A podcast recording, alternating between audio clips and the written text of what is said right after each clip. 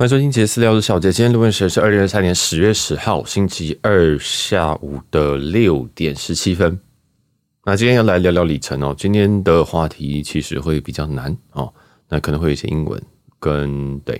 那这个里程是在讲里程兑换的一些小小事情哦。那这个这一集可能会嗯、可能会钻比较深一点啊，所以对有些人可能会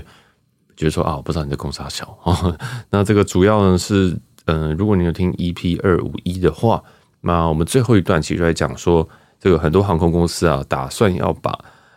把这个些里程的里程的里程票的查询网站给封掉，这样子。好，那原因我在那边有写一些 intro，所以所以大家可以去听一下那个 EP 二五一的呃最后面一段，这样。好，那我们就直接来讲。嗯，其实哈，其实这件事情已经。已经盛传一段时间哦，就是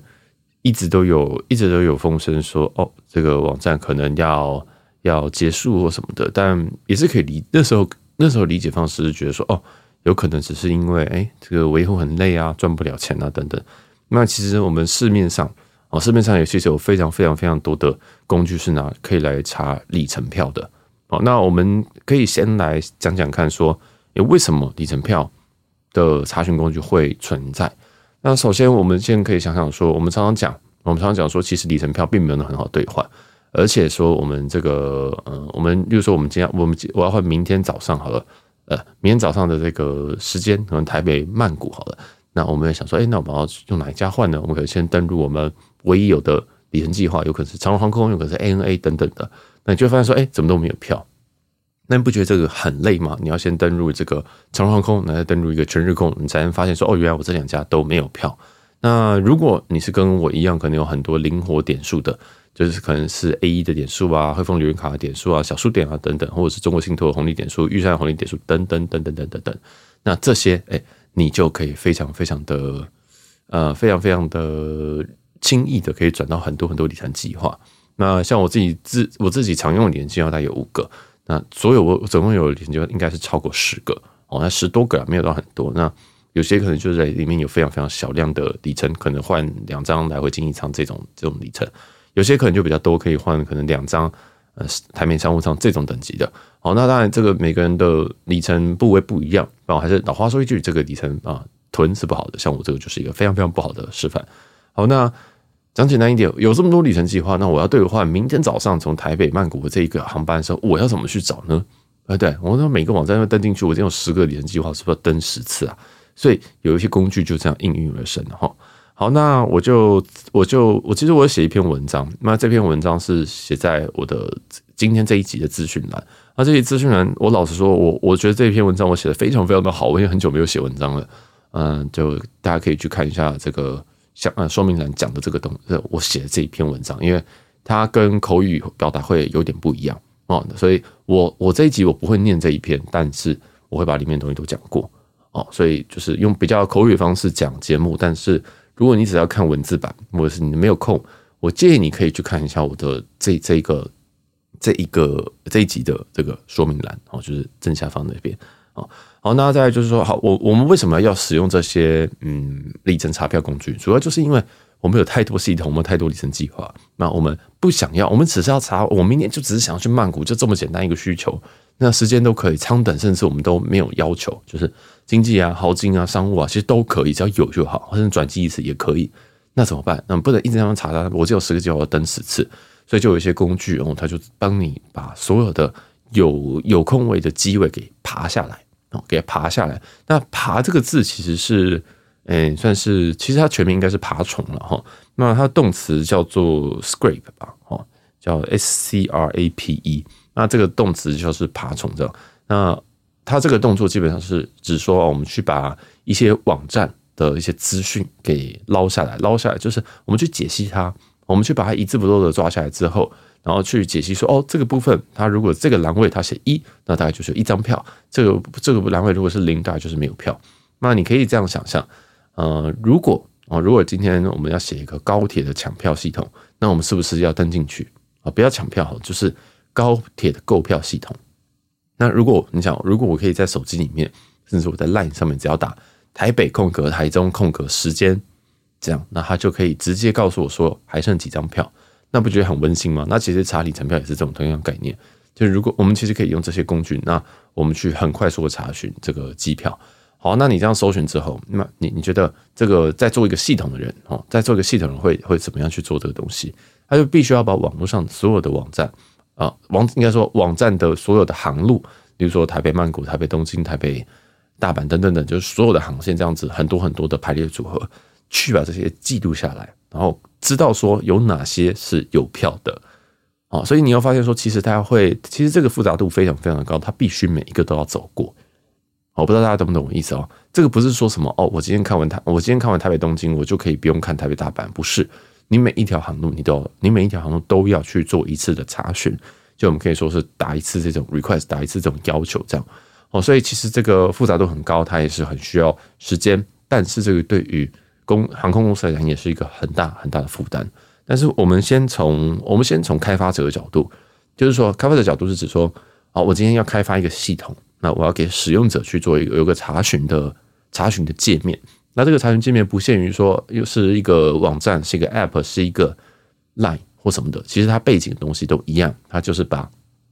这个有票的资讯记录下来，记录在资料库，或者记录在任何一个，甚至只是一个 CSV 档案啊，你就你就随便把它当做资料库，可能会比较好理解。那最后等。前端哦，我们就是给这个使用者做的时候，那使用者使用的时候，我们去再去用，不管你是喜欢用 App 还是用手，还是用网页版，还是用这个 Line 去串，其实都可以。那最终都是去查我们刚刚收集好这些在资料库里面的航班资料。好，所以我们只要我我们我们使用者，其实我们会觉得说，哎，就很简单，我们就这样去，就是呃，你就这样去呃打一下之后，你再去打 Request，这是一种方式。那另外一种方式就是，呃，我我直接先把所有的航班资料先查好。好，那那那这个其实这中间有非常非常多的细节跟优化的部分。那我自己是只有写过一次，那那我就觉得其实爬虫蛮蛮麻烦的哈，尤其你要把这个，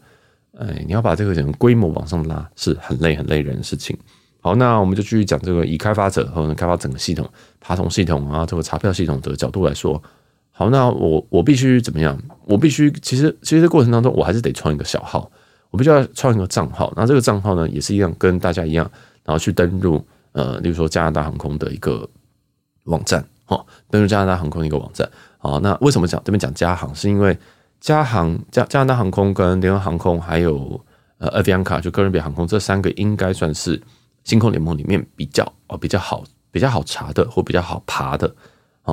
就是相对来说相对来说好，那你这样好登录嘞。好，登录了之登登录了之后，你那那用你的小号登录之后，那这个应该说我们的程式就应该要这样写，我们必须要登录，登录之后，然后到的这个查询页面，然后就一样，跟我们人一样嘛。其实爬虫就是模拟人的一个动作行为啊，所以他会登录，登录完好搜寻啊，他说台北，比如说我我现在要爬，好，我现在要爬说台北东京哦，那或者是台北大阪。啊，等等的，那就把所有的航线，哎，我都要去跑过一次。好，那我第一个顺序可能是台北东京，好，那就是可能写 T P E N R T，或者是写 T P T Y O，就东京的东京城市的这个缩写，这样。好，那时间呢？好，时间你也只能按一个时间，对不对？你也只能按说，呃，例如说明年十月十十一号，那就只能按十月十一号。好，查完之后，它就会跳一个，它就会跳说，哎，有没有票？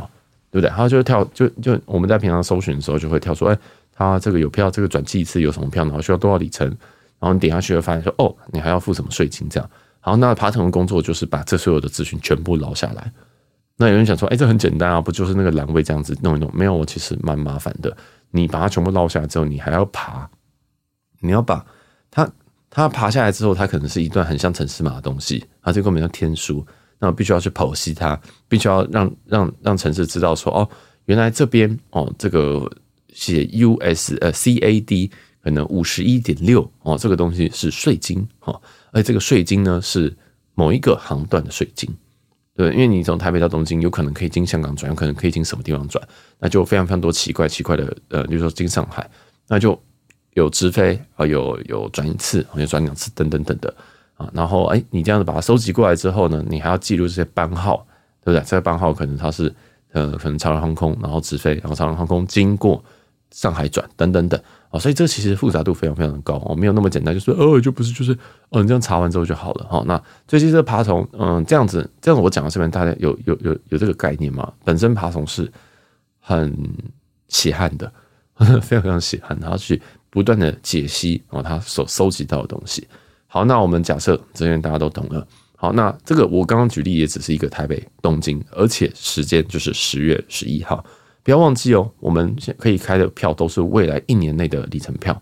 所以这件事情要做三百六十五次，再乘以，再乘以说哦，可能你三个舱等，对不对？你三个舱等，那是不是又要再乘以三等等的？好，那在前面还有这个出发的机场，不会每个人都只查从台北出发吧？其实有些人想要查东京出发，有些人想要从呃，例如说 SFO 出发等等的。每个人的需求都不一样，所以什么东西都要爬。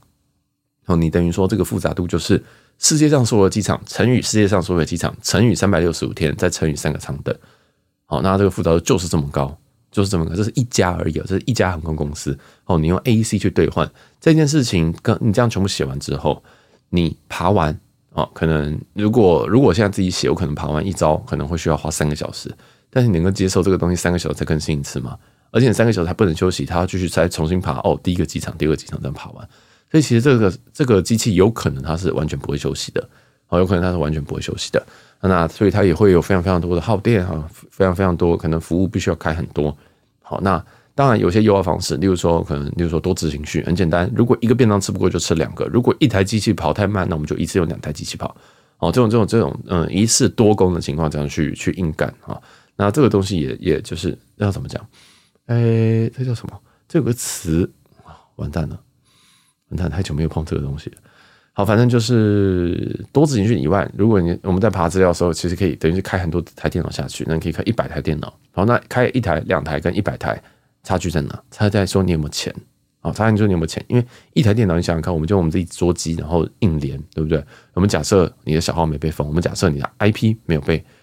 航空公司封掉。好，那那那那你现在这样子这样子打。哒哒哒哒哒哒哒，你你会被抓到，好，你一定会被抓到，因为你还没有换 IP。好，即使你今天 OK，那你这样子一轮也是很久。那你有两台，呢想说好，那我就装两台，或者是说，呃，那我就把程式写成哦两个两个核心去去硬干这样。但是你的电脑的核心数，应该说你的程式是没有办法无限扩张，你不能说什么哈，我今天才写个一千一千核一千核心的一个一个一个程式，或者一千执行序的这种这种程式。哦，这个是呃会卡到的，会会卡到一个，比如说你自己的处理，你电脑处理速度，那或者是你自己电脑的一些上限啊，或者是诶还有很多很多，例如说你在 I/O 的时候，你在传输的时候，那可能会遇到一些瓶颈，因为不一定能够同时处理这么多事情。啊，不要忘记，我们今天打了资料，我们今天丢了一个查询之后，那个整个页面看到的所有的可公用的航班，我们都要再爬一次，那爬就是很需要。非常非常非常需要靠效能的东西，哦，它这个效能是远比我们今天把那些栏位打说，哦，台北飞东京，时间十月十二十一号，这个效能非常非常的轻，这个很轻啊。但是我们今天把资料拉回来之后，我们要去解析说，哦，转一次有哪些航班，这个 B R 叉叉叉这样，你要把它捞下来，这件事情 par parse 这件事情很很很累，哈，非常的累。所以，呃，在这件事情上，我我这边解释太多技技术性的细节了。不过这一集应该很多技术性的部分。好，那就我们假设今天你 IP 没有被封啊，你今天你的小号没封，那你的钱也够用的话，好，那钱也够用，就是，比如说你可能一一一年你愿意花个十万块啊，不要一个月你愿意花个十万块发投资在机器上面，哦，那机器可以是云端的机器，有可能跟 AWS 买机器，或者是你自己哦，就是哦，就是很像在挖矿一样嘛，自己有一个矿场哦，因为其实这个这个电脑这样运算是非常非常容易造成很多很多很多热气哦，但是在家里煮。还是会比你去网络上，呃，云服务这个直接租 AWS 机器来的便宜许多哦，所以就就变成说，哎，也是一个两难哦，也是两难，你要不要花钱去组个机器？好，那再来啦，哈，我们今天随着这个规模规模增大之后，对不对？那航空公司也会对你有一些哦，也会对你有一些些的这个这个制裁哈。但我们讲到航空制裁之前，我们可以稍微总结一下，如果你今天身为一个开发者。你会遇到很多很多，你会遇到几个问题。第一个就是说，我们今天我们要开发很多支城市哦，还有很多个系统，它针对不同的联盟或者是不同航空公司。像我们刚刚举的那个例子是只有加拿大航空。那如果我们今天要去嗯爬，例如说 UA 的，例如说爬长荣航空的，我们是不是又要再去写另外一支城市？一定有人会觉得说，哎，不就同一个城市丢过去就？完全错，因为你最麻烦的部分是你。你每一个每一个网站它的认证，它的那种，哎、欸，比如说我们登录的时候，常常会问说，哎、请问哪一个图片里面有红绿灯？好，对不对？那这个算是简单，现在都有都有东西可以破解。但是如果它现在再复杂一点，或者是它今天是走的一个别的模式，那你可能就登录登不进去了。哦，你可能就登不进去。那所以说，光是登录部分，可能认证就有三种认证方式，那你三种都要能够破解。哦，所以其实这个复杂度不是说什么啊，就是就是复制贴上这样子哦，不是写程式不就复制贴上吗？完全不是哦，完全不一样。那还有一个就是你进网络，你进网站了之后，那它回传的资料有可能不是有可能是一定都长不一样啊，有可能有可能有时候你可以有些 A 网站，你可以一次查到一个月，你可以一次查到一个月，然后可以你直接捞这样子。那有些网站你可能只能一天一天查，有些网站你可能只能查。呃，一周以内的，比如说你找这个十月十一号，你真找十一月十一号正负三天，总共加起来七天这样子。哦，所以大家懂我的意思吗？其实你针对不同的航空公司跟不同的联盟等等，你就要等于是写不同的东西。那这件事情只会在我们查询系统上面直接写说，就是会写说什么 BR，然后七万五千里哦，它就是这么一行，但是这一行后面它需要做非常多的事情。好，那第二个事情是效能上必须要取得平衡。那这件事情就是说。嗯、其实我们今天在爬网站的时候，航空公司知不知道？一定知道，因为这个事情对航空公司有非常非常巨量的呃影响啊，非常非常巨量的影响。但我等下再讲效能的部分。第三个就是成本的问题啊，因为你必须要让使用者用得开心，有可能你这个服务是收费，有可能你这个服务是没有收费，但是有收抖内啊，或者是说你怎么样？那如果今天这个服务，今天这个使用者他用了你的查票系统，好，他查了。结果他发现这边有票，结果他登进航空公司就发现说，刚根本没有票。那你这个就是一个废系统，因为你的东西，嗯，不准确、不及时、不就是不对，那就不行。所以说，那就也卡到一个效能的，就是卡到前面效能跟成本的问题。好，今天如果不及时的话，那我就不能用。那我不会用的话，你这个就不一定能够规模化或成，就是会变商业化。那我如果要增加这个机器的数量，就势必会提高我的成本。那。你提高成本的话，你提高成本的话，你要怎么样子赚回这些钱啊？你要怎么样去让你自己的机器能够继续维持？不能一直靠爱发电嘛，不能能够去一直用热情去支持你的这个网站哦。所以其实所有所有所有的系统，它给大家用，其实一半都在做，都是在做公益哦，真的是在做公益。那即使有一些订阅费，我个人都觉得这是非常非常合理的，我个人觉得都是非常非常合理的。好，那再来，我们要讲到效能上的平衡，这个我们就可以先从航空公司的角度来看。呃，因为我之前，我先讲一下，我之前待过电商，那我很常在看这种呃，来来我们网站里面，然后可能呃不断访问的人，一些 IP 是谁，或者是说他们都访问什么网站。那以前电商很简单，其实也有非常非常多网站会来爬，好，会来爬我们的的电商的所有的产品。那为什么要爬？哦，就是其实有一些市面上有些叫比价网啊，就是什么以前什么飞比还是啥小的，我觉得很多很多比价网，那会去爬所有所有的电商，然后去把这些资料汇整，然后告诉你说，哦，你今天如果要买这双鞋，那这双鞋可能在 PC Home 可能是三千六，那今天在 Momo 可能是三千四，今天在虾皮可能有个三千三百九十的卖场，啊，可能在这个 PC Home 商店街，可能在那露天市集，可能在哪边有分别什么价格？你有没有觉得很奇怪？他们怎么知道这个价格？哦，那你有没有觉得很奇怪？为什么有时候点进去价格不一样？好，这就是完完全全跟刚刚查票是一模一样的道理。就是第一个，它更新频率够高吗？它够高，那它就可以，它就可以把这个价格弄得非常非常的及时，那跟查票一样。好，那这件事情其实这个爬虫对于当时我在公司是一个是一个我们在观察的目标，因为它的量，它的它它的这个访问的量可能占我们公司的百分之三十到四十左右。啊，就是很可怕、很可怕一个数字。那好，那假如说你今天是一个航空公司，或者你是一个电商网站，那你今天你开了一个，你开了一个这个网站，你本来是要来卖卖卖卖商品的，你本来是要给别人，你要卖机票的，然后赚钱的。结果有一个人他只是爬你的网站，然后让你家的这个电脑效能哈直接降低了可能三十趴，而且而且你要想哦，今天还是平常热三十趴，你可能还有。一点点余裕，但如果今天是大节庆，双十一、旅展，对不对？或者是什么一些促销活动，什么双十节啥小的，那你这个本来的网站的访问量就已经会爆冲个好几十倍的时候，那你今天你还要去对付这些爬虫，你不觉得很靠腰吗？那或者我们换一个角度说，你有没有办法假如你是一个 IT 的主管，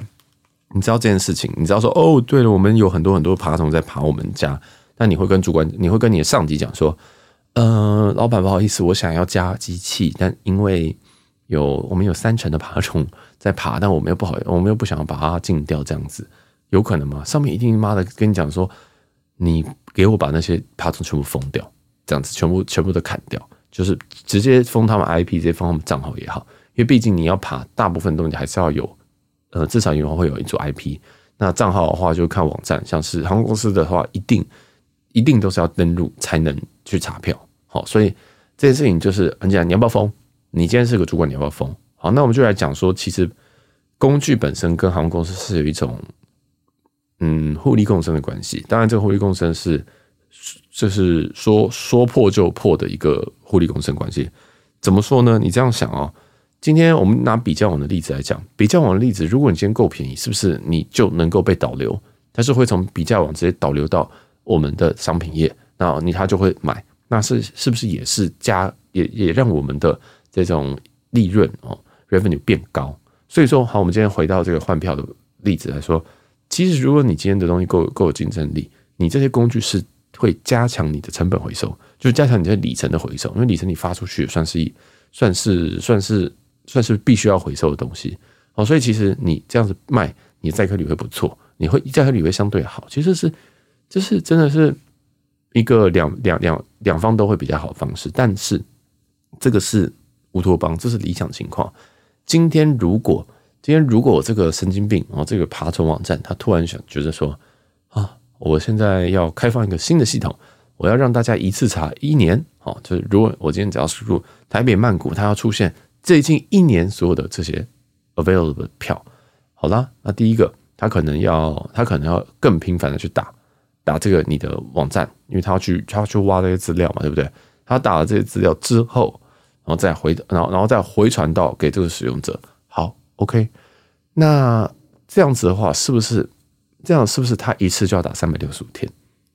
那这样子是不是你网站就会比平常，假如他原本开放的是一个月，你开到三百六十五天？那它的这个这个这个数量 request 的数量会直接乘以十二，原本一个月嘛，变十变变一年，所以会它的这个复杂度，或者是它每一次要对你的你的机房、你的你的航空公司的 IT 造成压力，其实就是变直接变成十二倍。那这样子它不疯？你想想看，我们刚刚的例子，可能是一个网站可能三十趴左右，可能是爬虫的话，它这样乘以十二，这个乘以十二就是一定爆掉哎、你就会看到有一有有一个，你就看到一个线图，会发现说，妈的，有一个 IP，就是它的它今天很明显开的爬虫量是昨天的十二倍。好，那这个我们现在做的时候，我们都很明显看得到，我们都会看得到说它在调整。比如说有些人会突然改两倍，哦，或者是有些人会突然改三倍，这样子，就是你知道它是一个倍数成长，因为数字，因为因为我们可能每一天都会有可能几百万个这种这种东西打过来，那它只要调整就非常非常明显。啊，不是什么一两百个这种，是几百万个在打。好，所以说，如果今天他这样子，呃，对使用者，哦，使用者想说，哦，我就我是他为了使用者，所以开了这么一个，呃，就是开了这么大的一个区间，那造成的东西是什么？即使它撑得住，其实它的效能撑得住，那对于航空来讲也是一个严重钉，因为你真的影响到我了，就是你可以影响到我们是互利共生的关系，但是你不可以把我吃吃干抹净，懂我意思吗？所以，我们终于要讲到重点了，就是基本上航空公司非常非常的头疼，因为，呃，我今天要第一个，你今天如果只是合法的让我们查票，那你不影响到我们的效能，不影响到说你今天一个人把我们的网站瘫痪了，那这种都还好。但是，就是有一些人为了要盈利，或者为有些人为了要做一些事情，那他就疯狂使用这些工具，没有节制的使用这些工具。那是你说这是使用者没有节制，你说这个工具制造工具人没有节制，其实都不一定。我这样说，AC 我们在前几周有讲一则新闻，就是说他已经把大陆那边哦，中国大陆那边的的很多票都给 ban 掉，就是你可能没有办法换到从中国大陆直飞北美。原因是为什么？原因是那个时候很多很多中国大陆人他就直接把票给定下来。他就，例如说明天哦，今天会开放明明年的十月十号，假设这是假设，明会开放明年十月十号的票，他就有里程大户直接把它每一张都订下来。比如说你飞 JFK，你飞纽约，你飞什么呃洛杉矶这种票，他就直接从上海发的全部订光，订光干嘛？他私底下去卖，他私底下去卖，他就跟你讲说，呃，一张商务舱可能就卖你里程价的，可能再加个一加个五成再卖，这样这件事情在台湾也有发生，哦，这件事情有在台湾有发生，很常有人去卖什么台北福冈、台北冲绳，那全部都是用 Flying Blue 去开的，他就是当然那个不一样的地方是说。他们是现开的，他们不是先站票哦。但是在中国大陆这边，他们是直接把这个票给占掉，因为呃，我们众所周知，其实开这种长城线的商务舱，它不会一个一个航班可能开两张而已，他就把它占掉，他可能就占一张这样，或占两张，然后再私下去卖，然后赚这个价差。当然，其实这是一个非常非常需要巨幅资本的一个工作呃，毕竟你要非常非常多的 AC 的点数，你才能这样做。但是这个已经造成了一些比较不公平的状态。哦，就是变成说，好啊，我今天要换，反正那张票一出来就就被换掉。那所以后来 AC 就针对这件事情有去做封锁，就甚至是中国你的 IP 可能是没有办法换票。那当然这还有很多很多破解方式哦，因为有些大户他可能根本就不在，根本就不在中国哦，他可能根本就是 base 美国的人。好，那这这个是一个例子，就是 abuse 的例子，就是滥用的例子。当然还有很多，其实真的还有非常非常非常多的例子。也就是说，这些里程原本是一个酬宾的计划哦，就是奖赏宾客、奖赏常客的计划，不是不是不是拿来做这种盈利的。但是真的，你有人的地方，有有有人的地方，就会有这些事情这样子。那虽然我们也会说水清则无鱼，就如果今天没有这种盈利的空间的话。那可能大家就不会玩里程计划，或者是玩里程计划的人就会变非常非常少，这我理解。但是如果水浊成这样子，或水或鱼多成这样子，其实也会变相压缩一些他本身第一个不会使用工具的人，第二个他被骗进来要玩里程的人，有没有？所以我很常很常建议大家就是不，你要想好清楚再来玩里程，或是说你就玩弹性大的里程，你要玩可以，但是不要就说哦这个 ANA 好好棒，这个兑换表好棒，你看了很多爬文很多。但没想到那都是五年前的文，现在你 ANA 半张票都换不到哦，所以这就是呃，当然也是我们节目一个很大的宗旨，就是我们搞我们传递正确的资讯，其实这些资讯不讨人喜欢，但是因为我们刚好也没有拿什么赞助什么的，所以我们就可以很放肆的讲这件事情啊。毕竟我本意也不是靠这个生存的，我不需要骗你加入，然后来来赚钱，或者是来拿到更多的名利，不需要，我就是讲我做的事情。好，所以呃，其实本身航空公司对这种事情真的很感冒。那因为也是最近一最近几个月，真的是已经到一种临界点，那所以 AC 他们就有针对很多东西哦来做做这个处置，这样。那除了这个中国这边的这个问题以外，还有他他们其实也发了，他们请他们的律师 AC 的律师，就是加拿大航空律师发了很多不知道是纯正性函是什么东西啊？那个英文我看不太懂，反正基本上就是警告函，就是说哦，你们要要稍微注意一下我们。我们已经 I'm watching you 那种感觉，你知道吗？因为你说这件事情，它是不是在它是不是法律的边缘，还是它有违法？其实应该是没有违法。好，应该是你今天只是爬虫而已，有什么好违法的？好，一理论上是没有违法，但是你知道，当这件事情被升级到这种情况之后，它就变成另外类型的法律战啊，所以这很麻烦。那我再讲一下，说为什么他们要去搞这些网站？还有一个原因是，这些网站有很多很多的功能，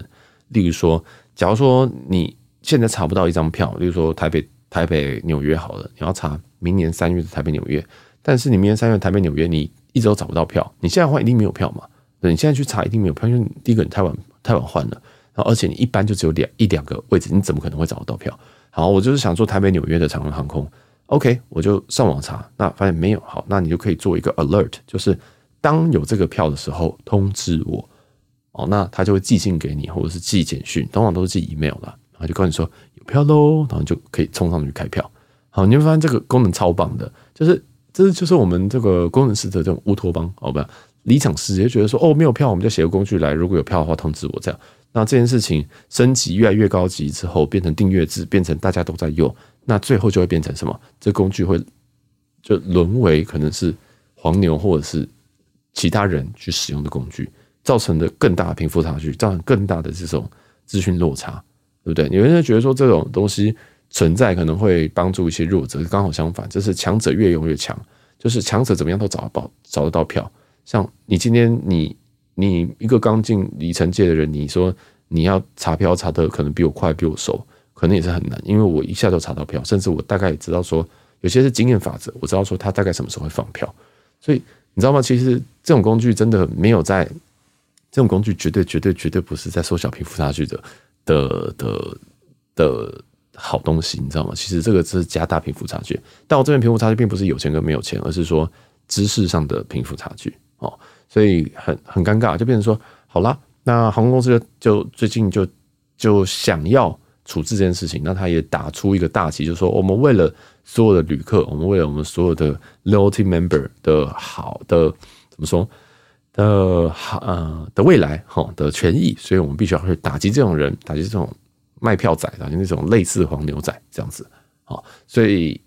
接下来就有非常非常多的人有受到受到威胁吗？这样，那包括我们之前在集数里面有讲的，像是 Seat Errors，。还有已经决定要关站的 Expert Flyer，而不是关站，对不起，决定要把这个 Award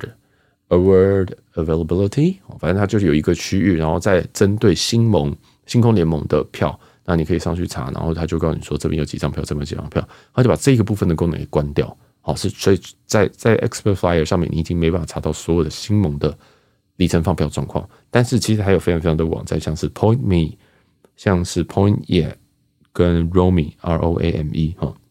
这些网站其实都还是可以查，还有什么 Seat Spy 之类的，这些网站其实都还可以查。那包括当然像台湾台湾这边有人研发出来的，例如说呃 PY 的啊，或者是说这个 Trip Plus 的这种工具，这样。那其实还有非常非常非常多人自己有在写东西。那有些人并没有把东西给丢上来。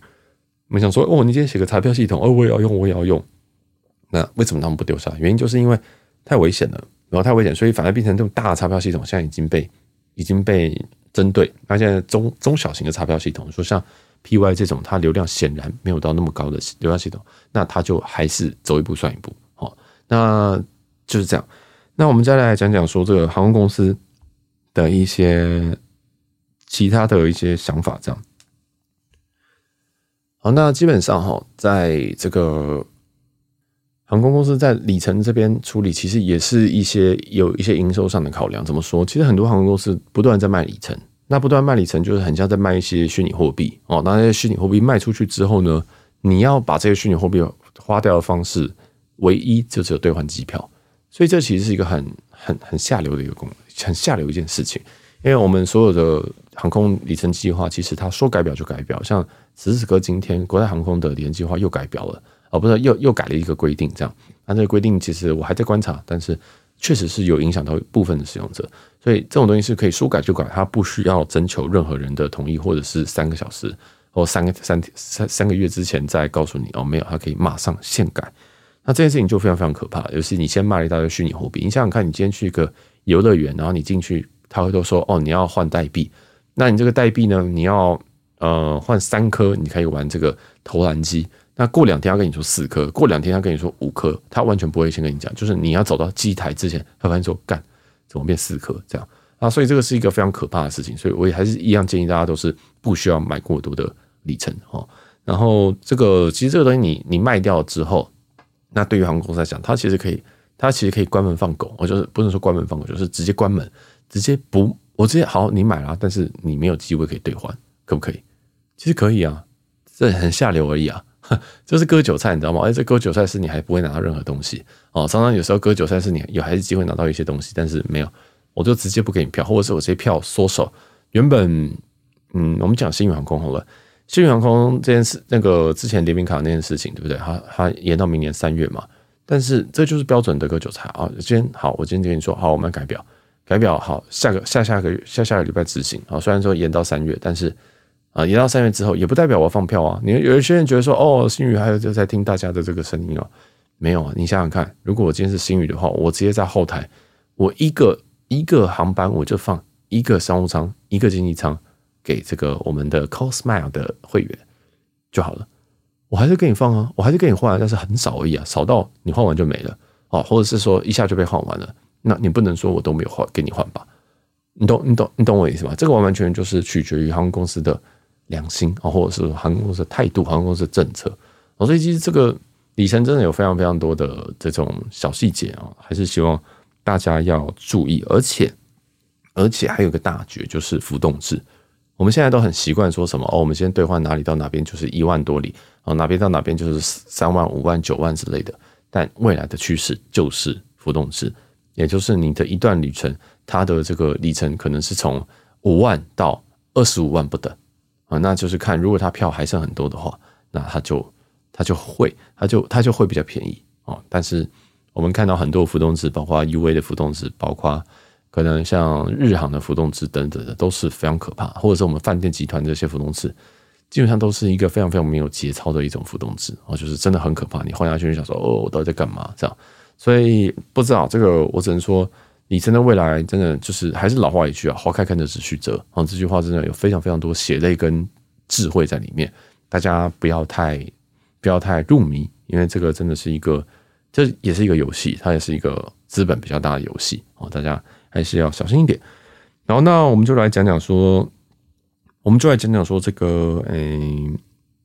另外一件事情，我完全还没讲到这这几页要开始讲的东西，就是其实哈，其实前几天在这个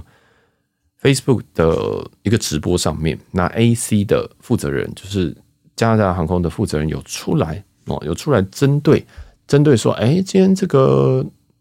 这个为什么伙伴伙伴的搜寻票有遇到一些状况啊？因为前几周我们都知道说，这个新盟这边啊，可能有 UA 幽灵票问题，还有长荣航空之前哎，怎么每个都开九张？然后再来是说 AC，其实在查票的时候也偶尔会遇到一些问题，所以我都统一跟大家讲说，其实你在查新盟票的时候，请务必确认你票开成功，而不是说你票开了，然后结果哎，竟然是 waitlist 啊，竟然是候补哦，这非常非常的重要，所以也请大家注意一下。那这个 AC 的官方也说明了，说，哎，我们为什么有几个原因是说为什么会出现这些状况啊？讲简单一点，就是他们有在做一些更动哈。那第一个是说，有些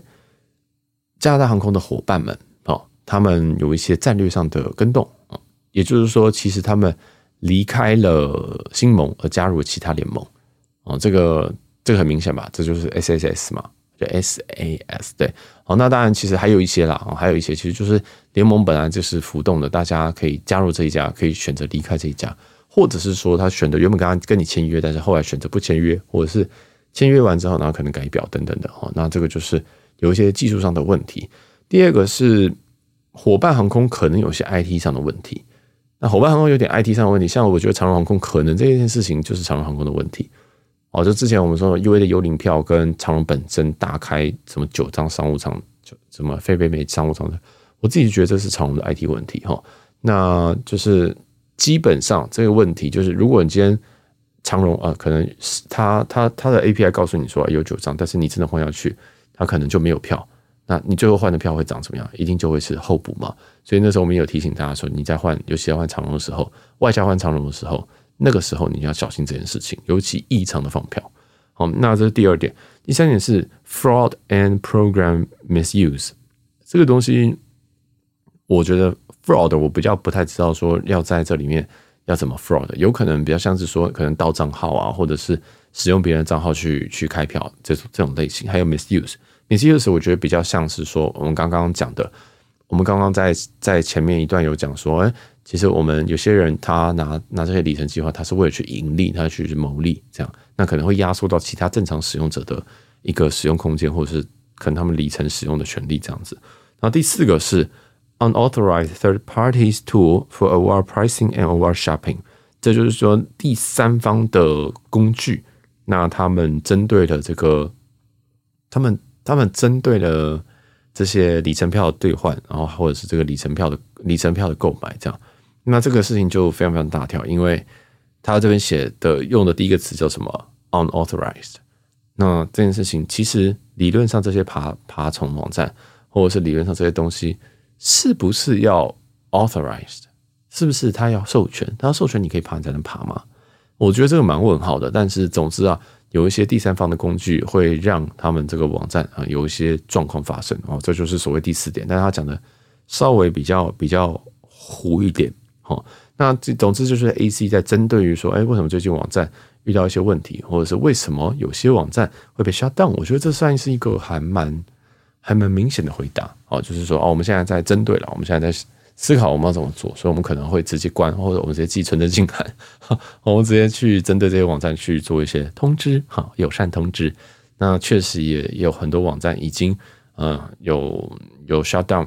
的部分，或者是说有，就是说 see error 说，哦，我们没有要服从这件事情，哦，就是这不合理，这样，那就是会有一些抗争的。那总之啊，这是还是一样，大家有什么工具就尽可用，尽尽量用，但。嗯，其实有些官方的都还是还不错用啦，哦，还是不错用。我自己是建建议这样，我自己习惯是，我会大规模的搜索，我会用这些工具搜索，但剩下的搜索我会直接使用这个，例如直接使用这个官方去搜索。例如说，哦，我要找说，呃，明后天出发的台北东京啊，我我有什么航空公司可以搭？那我可能会上这个 C-Aero 或者是 PY 的查票工具这样，然后去看一下。然后就查一下，查完之后呢，发现说，哎，明天可能有一班华航，后天可能有一班长龙可以搭。接下来我就去看一下，我要兑换华航是用哪一家，我会维珍航空去兑换嘛，对不对？那我们也一直在强调说，维珍航空的兑换的的这个票，它在官网上没有办法没办法显示，所以要用 Flying Blue 去查。所以我先登录 Flying Blue 去查说有没有票，有票，好，那我就确定好这个明天华航有。好，那后天呢？后天这个长荣航空，我要确认一下我要哪一家开。好，那我到时候我都我可能都用这个 Avianca Life Miles 去开。哦，就是 LifeMiles 的网站看一下后天的长荣航空有没有。好，我先大范围搜索之后，我再分别去分头搜寻这一班航班是不是真的有存在。啊，之后再决定好我时间我要怎么定。啊，因为我我这样查明天或后天，我有可能突然想说，哦，我们后天再出发好了，这样这种感觉。啊，所以大家懂我意思吗？就是这个工作并这个这个 tools，我觉得比较好的 use case 是长这样子啊，而不是说我就不断这样搜寻，然后呃一次搜寻什么。两个月、三个月，其实那个用法真的、真的很容易会让兔子坏掉。好，那当然，其实我前面讲的爬虫有一些些的错误，或者是或许现实当中并不是这样子使用，也有可能是你今天真的查了某一个航段，比如说台北、东京之后，他才把这个东西去查、去、去、去、去打这个航空公司，也有可能是你发出了这个要，你发出这个要求，一个这个查询之后，他们才去打航空公司，然后再去爬爬虫下来，也有可能。哦，但我觉得几率不高了哈。我觉得这个及时的捞资料下来，本身在在在在这种系统工程里面是非常非常累人的哦，及时非常非常的可怕。哦，那总之就这样。那所以就这边其实就讲这一集就讲一些这个我我自己身为呃使用者，身为开发者，同时我也当过我我也我也是这种嗯可能在公司方的人，那我就可以告诉你说，其实这件事情它没有一个解。它没有一个最佳解，它就是要达到一个平衡。但是人就是很贪婪，就一定会破坏这个平衡。使用者贪婪，那他就会搜寻，那或者是或者是说这个开发者贪婪，那想赚更多钱，或者他想要提供更好的服务，想要就比较无耻一点啊，那他可能就会就会戳到这个公司的的这个效能问题。好，那公司这边能怎么办？也只能把你限掉。所以这个一切就是真的就是恐怖平衡。好，那。再一个，其实世界上有很多很多恐怖平衡嘛，对不对？那这种这种恐怖平衡就会造成说啊，有些工具可能会起起来又下去，起来又下去。好，那我们这边都还没有讲到说什么封 IP 的部分，封小账号的部分，然后或者是你今天小账之后，那你今天想要被封了之后，你必须要有一个自动产生账号机器，然后再重新创一个账号之后再回来，再继续查做查询这样。哦，所以。嗯，其实有一些网站已经开始在针对这个东西去做处理，比如说你可能刚申请的账号，你可能不能，你可能不能那么快就进去查询之类的啊，或者是像有用过 Flying Blue 吧，Flying Blue 其实查询也查非常的痛苦，哦因为它每次查完之后，你要登出再登录，你才能你才能再查下一次，哦，它的 Cookie 这边有点问题，但我在想说，其实根本就不是问题，他可能就故意要放爬虫的，所以才这样搞。我就是，我就我就让这个难度增加，对不对？所以这样子我们倒过来，其实我觉得里程计划现在，嗯，已经到了另外一种境界。哦就是说，其实其实如果你你有这个能力去研究一些比较冷门，或者是相对来讲兑换门槛比较高的，像我们一直在讲的维珍大西洋航空，它的兑换门槛高在哪里？它的查票，它要它的查票，你要用别的系统去查。哦，你要用 Flying Blue 去看它的位置，没办法用它自家维珍航空去看华航的位置，这个就对很多人来讲就是已经黑人问号，想说哈什么意思？哦哈，为什么要这样子做？然后再来就是你兑换票的时候，你要么打电话，你要么用 Online Chat，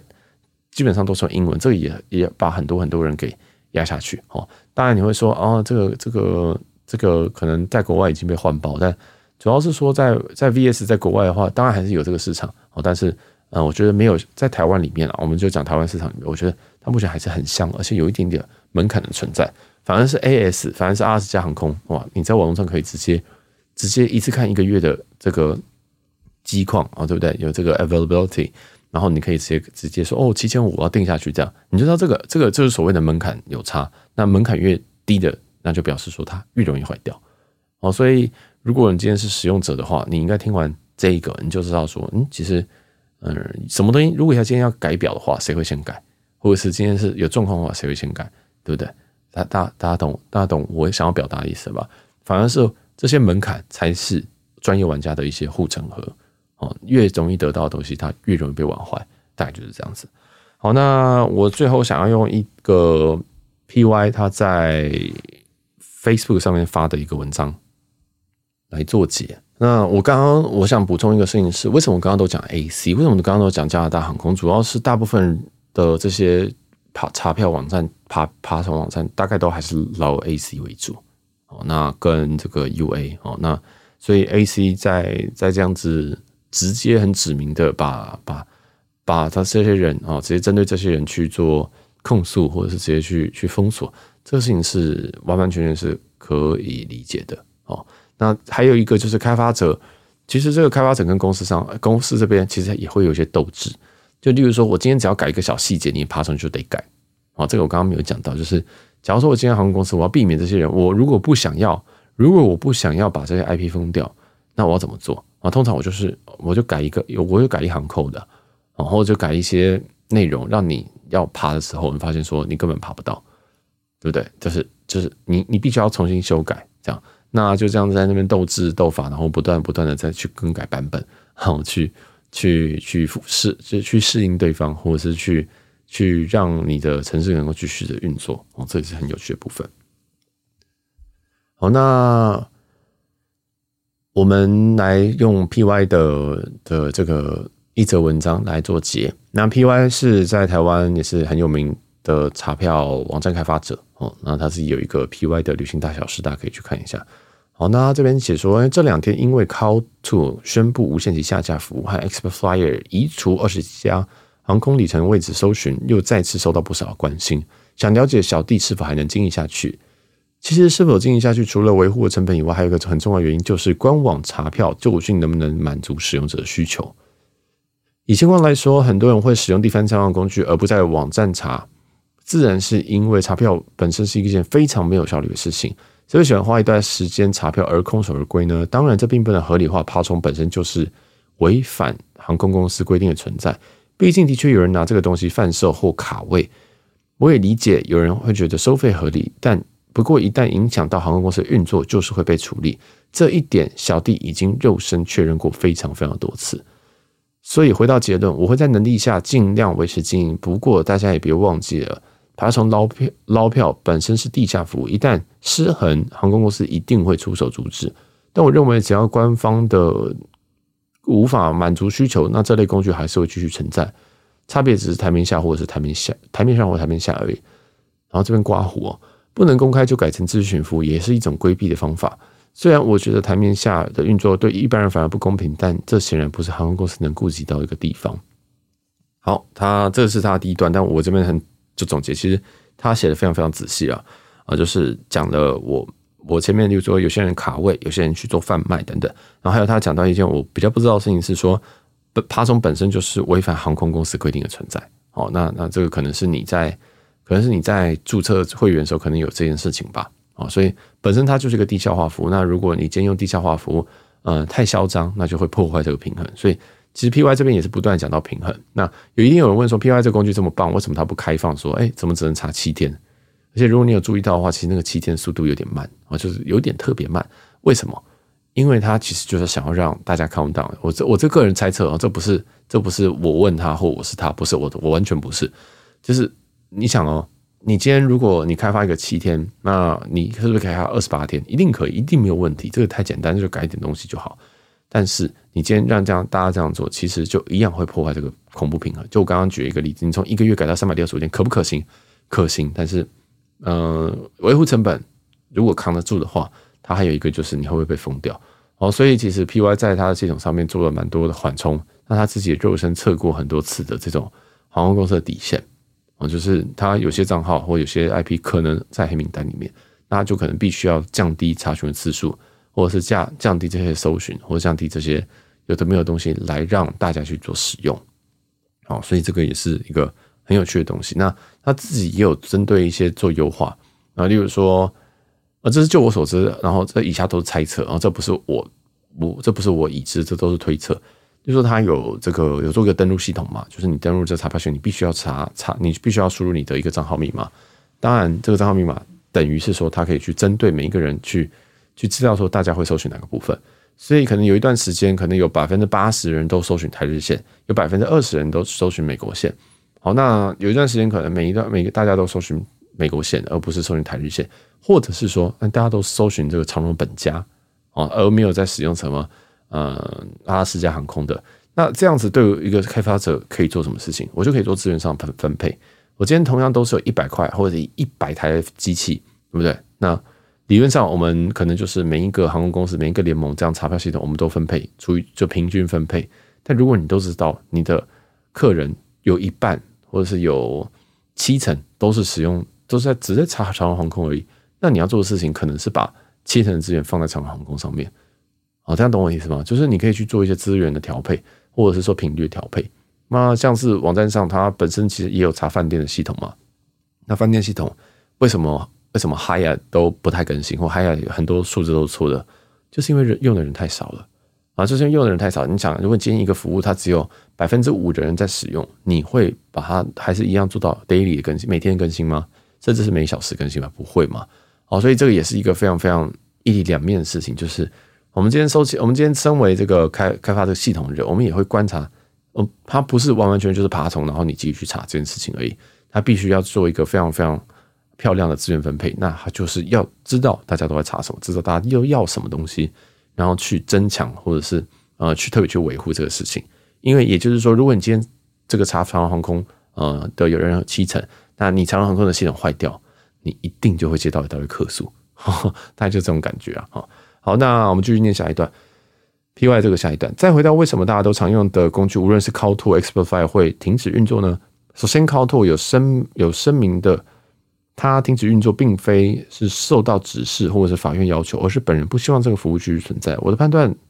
是，原作者明确知道 A C 的改动有一部分是。因为它的工具而造成，加上后期使用者上升而衍生的问题，以及各种的增加成本，种种原因所做出的决定。那 X Fire 仅说明因为无法取得里程以及升等资料而决定停止。想当然尔，这肯定是航空公司透过提醒、告知、法律的施压，或者是加强网站反扒技术而造成。虽然两者有一点不同，但毕竟一个是捞 AC 而且免费。一个疑似是透过 UA 而且收费，那无论如何，航空公司既然出手，就代表这些网站影响到他们的里程计划。特别是 call to 一次允许捞五十二种排列组合，老实说过度大方了。每一次都会，每次使用都会为他捏一把冷汗。好，这个讲到这边，就是说，其实 Cowtool 是一个很很强很强的一个系统。那它非常阳春，但是它的排列组合很多，然后就是。你可以选，你可以加非常非常非常非常多的条件下去啊！你会发现说，其实我们今天其实，在 Google Flight 上面，我们可能也只能加几个条件：转机直达一次，转机两次，这样你可不可以转机三次？好，在有些在这个上面，为什么它它的排列组合这么少？原因就是因为如果你先排列组越多，他们就是越麻烦。哦，对他来讲，这个系统是很麻烦。但是 CallTool 超级超级变态，它就是一个可能不知道，可能成本无上限的。一个一个系统吧，反正它真的是很很能够很很能扛。那它其实我觉得它已经活了比想象中还要久了。哦，好，那在下一段我们就去念 PY 这个，这也是为什么我一直不想爬 AC 原因。因为真实的情况是你越大方就会被越多人用，官方便会改版，你再花更多时间去维护，持续的恶性循环。所以当初设定单次最多七天是我认为的安全值，而且其中有很多的细节需要调整，只是这个部分不方便透露太多。夸胡，虽然小弟以前也很愿意回答技术细节，但似乎有些人就有些人就会这个忽视底线的用力捞。那所以即使这个没什么技术的难度，我还是不希望它做成脚本，不不希望做成脚本被有心人士轻易篡改。那不过大家也不需要责怪 abuser，毕竟实际上里程游戏本身存在就存在一些迷思，比如说放票规则，如果不是大方人的爬去，一般人也非常非常难注意到。作为开发者，我认为还是有一些底线要守住，在官网能够负担的情况下，减轻使用者痛苦，这就是你这就是这个工作能够生存的范围。好，其实这段就是在讲说为什么他不不爬 AC，以及说其实开发者跟开发者跟就是这种平衡呐，哦，一切都在讲平衡。这个这一整集全部都在讲这个平衡。好，那下一下一个下一段，其实后面他的结论我蛮喜欢的，所以大家听听看。至于有没有名正言顺方式可以提供给开发者使用，据我据我所知是没有，而且我不认为航空公司会释出。有人说 ExpertFire 跟 PointsMe 都开放付费使用，应该是有合法的管道吧？但这几点其实从来没有被证实过。即使即便合法，我猜也一定不是哦，我猜也不一定是直接透过航空公司取得，又或者是透过关系才能使用。那至少这个管道目前都是不公开透明的，所以如果有人知道的话，也可以欢迎纠正哈。这个是 PY 讲的，不是我。相信大家也很清楚，兑换里程机位是里里程游戏的最后一里路，也就是航空公司把把控最紧的一步。我想常年玩里程的人应该很有感。客观的条件就是，的确是变严苛了，但只要成本比现金票还要低，那这个里程游戏还是会继续。所以小弟不会劝退大家继续去玩这个里程游戏，因为存在即是真理。你只要继续的问自己有没有能耐继续玩下去，这就很很很有趣，就是你有没有能耐？因为难度增高了，或者是越来越多工具，简单的工具那就是结结束了。那是不是就是说？你有没有这个时间去查票？你有没有这个？你有没有这个动力去理解所有的规则？哦，所以我我节目就不会一直鼓吹大家进来，因为我知道规则一直在收紧啊。哦，我规则像是新宇，它是不是收紧？它一下就收紧了。那你你有没有这个余力？你有没有这个能耐？哦，这边 PY 这边用的这个词叫能耐，我觉得也是非常非常的精确。好，这边一个刮胡说，近期的观察是，有些人开始往好买或好换的里程计划移动。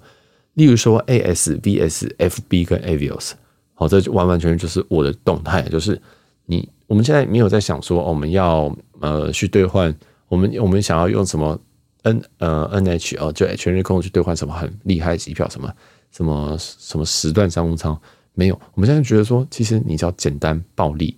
买得到，好取得就好。哦，那像新宇航空就是新宇的里就是根本就不无法取得，你还在那边改，然后那就是没有人要玩嘛。就是一定不会有人要玩，所以这边讲的的阿拉斯加航空、维珍大西洋航空跟 Flying Blue 还有 Avios，Avios 整个系统。那 Avio 这边包含 BA，包含英国航空跟卡达航空。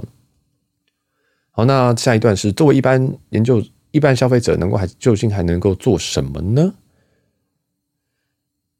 嗯，疫情前人人都喜欢累积 ANA，但解解封后换不到就是换不到。既然改变不了环境，就能只能改变自己。那这边是一些建议。第一个哦，这都是 PY 建议。第一个，多接受不同的里程计划，透过多元的点数兑换其他航空公司。好，第二个，坚持只换一家里程计划的话，必须要确定它的放票够大方。譬如说，目前长荣航班大部分都留给自家里程兑换。第三点，多注意现金票的兑换呃的变化。小弟有提过，base 台湾 base 亚洲最适合换的目的换票的目的地应该是非北美，其他地方可以多多看现金票的组合。尤其台湾这么小，却有三家航空公司，真的是奇迹！好，那他下一段说，当然我也遇过不少只坚坚持只用只兑换里程票的玩家。那如果你的里程只是一般途径取得，那其实真的不用那么执着，因为实际的成本可能比现金票还要高，而且现金票通常是最累积里程最快的一个方式。只是很多人玩久了就忘记了，其实是这么一回事。这样，好，那这一段就结束了哦，就是这个 PY 的一些一些。这个文字，我个人是觉得他写的非常非常的好，因为毕竟他也是常年里程玩家，开发这些东西，他更了解这些各种职位这样子。那里面有讲到一些现金票的变化，而且现金票这边他是提到说，其实台美呃亚洲美国线其实最适合用里程票去做兑换。那像亚像像是这个亚洲线内部，其实目前来说，你的这个现金票已经哦降到一个可以接受的水平了。如果你的现金，如果你的里程呃不是那种非常非常便宜的。入手，或者是说你基本上无本的啊，比如说有人在办，有人在刷你的卡，像像我可能我家人在帮我刷卡，那对我来讲这些东西是无本的，因为我爸妈还是会付我这个卡费，但是这个里程我就是还是会产生出来这样子。那这种东西可能就会划算。但是如果你今天的的里程是透过购买，比如说你用阿拉斯加去购买这样子，那可能你这个可能不会那么不会到那么那么那么的划算哦。就是有很多很多方式可以去做处理。那其实为什么这边 PR 会说是 base 亚洲？因为其实亚洲众所皆知都还是有一些神秘的外展票啊，例如首尔发什么 K 那个吉隆坡发等等的，曼谷发等等，都有一些很神秘的票。那这些票其实你真的坐下去，你全部坐商务舱，那个成本也不会到那么那么那么的高。好，那这种票通常不太会有往北美的航班，通常都是往可能东北亚往东南亚，东南亚往东北亚，或者是可能东南亚往往这个欧洲方向过去。好，那这些票其实真的有很多很神秘的。其实，呃，现金票，现金票真的还有蛮多蛮多的研究的空间，而且现金票本身，如果你买到一定的舱等以上，它累积的。里程也是非常非常多，可能一张就回写个几万里程。好，所以这个是 PY 在最后一段讲到，就是其实不要执着于说只换里程票，但是在如果你在里程你现在呃有这个有这个里程要花掉，或者是你有兴趣，或你知道它的甜蜜在点在哪边，那你可以玩，但是不要太执着。这是 PY 的一些建议。这样好了，那我自己我我我我当然也要，最近这是小弟的节目，小弟也要下一些 conclusion。其实。我的看法跟 PY 是几乎一样，就大家不需要太坚持说你一定要玩里程，你没有入坑的人不一定要一定要入坑，你可以透过购买的里程方式，或者你可以你可以跟别人转让，就我常说的，你今天要飞台美商务舱，你要飞长荣航空，你可以 NA，你可以自己累积，你可以自己累积这个这个呃 ANA 的里程，你也可以直接跟别人购买 ANA 的里程，你可以自己累积。长荣航空的里程，你也可以跟别人直接购买长荣航空的里程。哦，那再来是购买是一回事。那如果你今天刚好碰巧你看到一张便宜的机票，它可能不是长荣的，它可能是华航或什么的，你就买下去啊。哦，不一定一定要说你一定要这样处理。哦，所以其实你真的要达成你的目标是舒服的旅行，是搭商务舱或者是搭豪华经济舱以上这样旅行，其实达成方式有很多，里程只是其中一种方式。那里程当然是我的节目里面很常在。推的东西，或者是很常在在讲的东西，但不是说你非做不可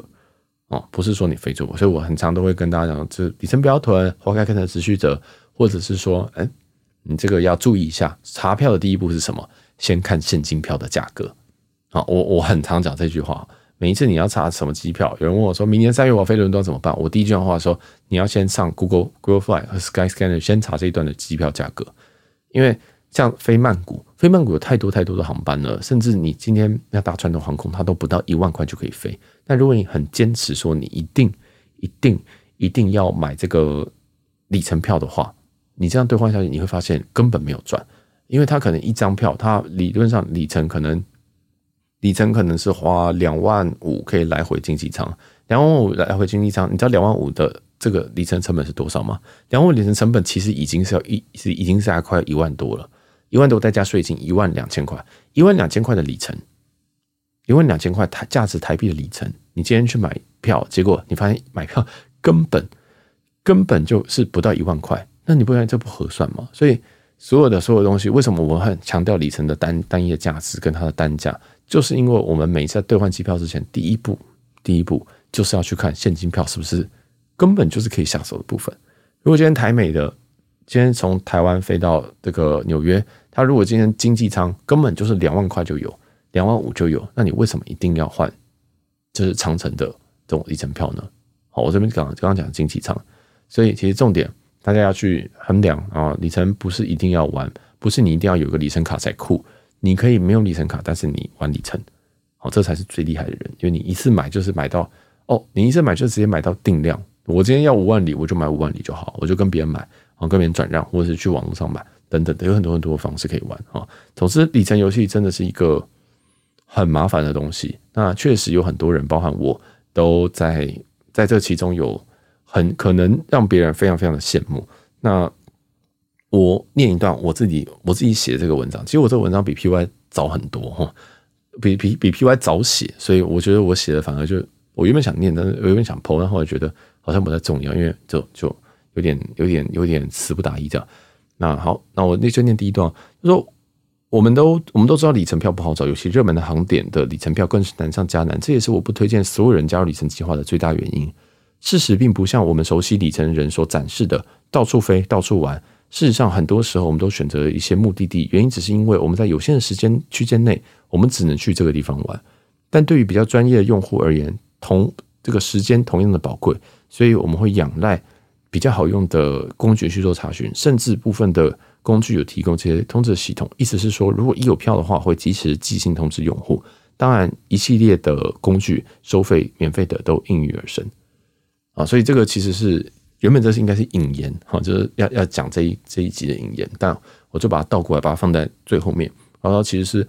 大家可能会羡慕这些我们去哪边，但我们常常都是被票带着走哦，就是我们今天要去什么吉隆坡，我们根本不想去吉隆坡啊，我们就是被带走。当然这有好有坏，那有些人就觉得说哦，到处飞什么东西，那有可能是因为吉隆坡才换得到票。哦，这种感觉，所以也是提供大家一些想法，就是也也有人会讲说，呃，什么没有最好的票，只有最适合你的票，这个我也是同意。我就是说，其实如果你今天只是想要去东京，那你为什么要多换两趟这个吉隆坡呢？对不对？为什么一定要从吉隆坡发呢？为什么不就乖乖从台北，然后直接飞东京，这样子就好？哦，所以其实有很多发人深省的地方，那大家就把这集就这里有点深，大家就听听看，然后就是身为。使用者，身为开发者，身为嗯曾经在公司待过的人的一些想法，然后加上 PY 的一些见这些见解，然后还有一些我推测。好，那我是小杰，我们这集就到这边。如果喜欢我们节目，可以把这集分享给你觉得会有兴趣的朋友，或者是帮我们到各大平台帮我们五颗星。然后我们这集就到这边，我是小杰，我们下期见，拜拜。